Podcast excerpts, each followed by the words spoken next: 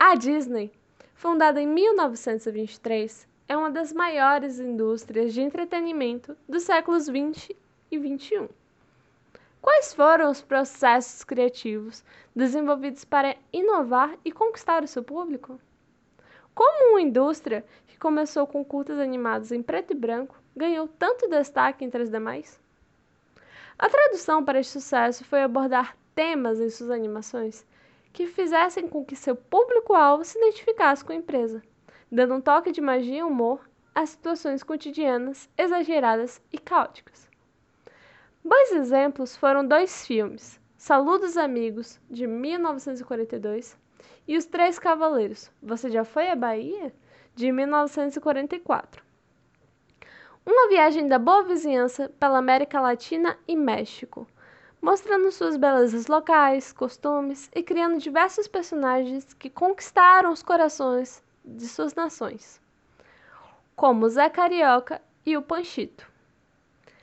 Nesses filmes, os personagens interagiam com cenas de cidades reais e com personagens norte-americanos, como Pateta e Pato Donald, que vivenciavam as experiências de forma muito divertida junto com os personagens nativos, que lhes apresentavam seus costumes, línguas, músicas e festivais. Estas animações buscaram um princípio da criatividade que fala sobre expandir horizontes, proporcionando uma interação entre várias nações e cativando o público com a curiosidade e identificação de sua própria cultura. Os clássicos de Walt Disney logo se disseminaram ao ponto de ele ser considerado uma das pessoas mais conhecidas de sua época e como o personagem mais icônico, Mickey Mouse. Então a empresa se via com outro dilema: como levar as fantasias das telas para o mundo real? Como fazer com que as pessoas experimentem essa magia na prática?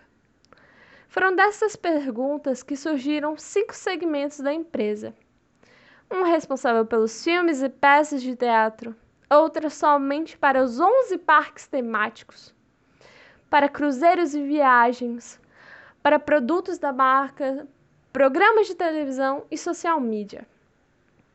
Essa divisão demonstra que a principal ferramenta para inovação não é somente criatividade, mas sair da zona de conforto com boas estratégias, colaboratividade em uma boa equipe, o que remete a uma das grandes frases do próprio Walt Disney.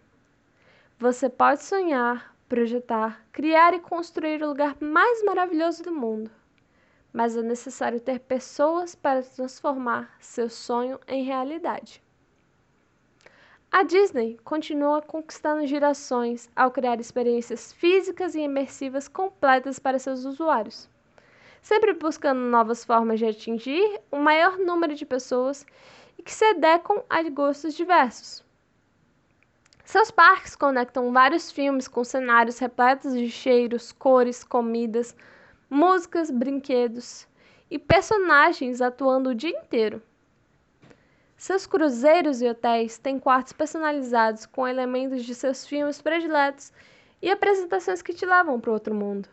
Isso responde diretamente às memórias afetivas das pessoas, trazendo uma nostalgia constante dos contos de fadas e os associando ao mundo real, cumprindo o propósito inicial, que era fazer as pessoas vivenciarem seus próprios contos de fadas.